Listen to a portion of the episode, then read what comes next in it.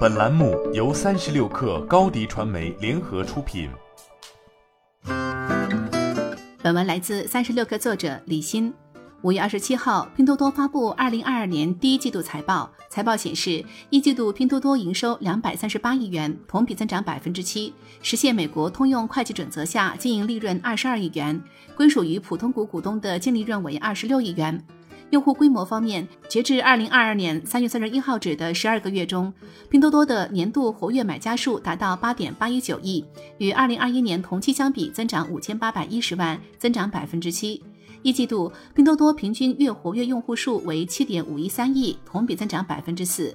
拼多多财务副总裁刘军表示，本季度营收的增长主要源于平台商家活动和交易体量的增长。在用户增长放缓的前提下，平台过去几个季度更加注重深耕技术领域，用技术创新为消费者和商家提供了更加多元化的服务，大幅提高平台的生产效率。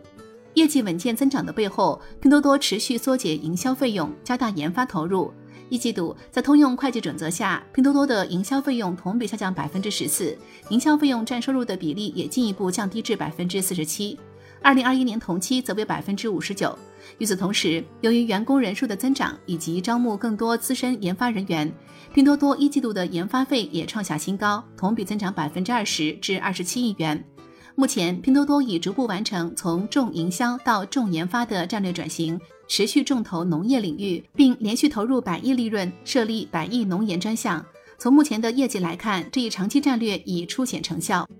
作为起家于农产品的电商平台，拼多多过去几个季度也进一步加大了对农产品运输、物流和仓储等基础设施的投入，大幅提高了农产品上行的规模和效率。受益于此，截至二零二二年三月三十一号，累计已有近四万款优质农货上线拼多多百亿补贴频道。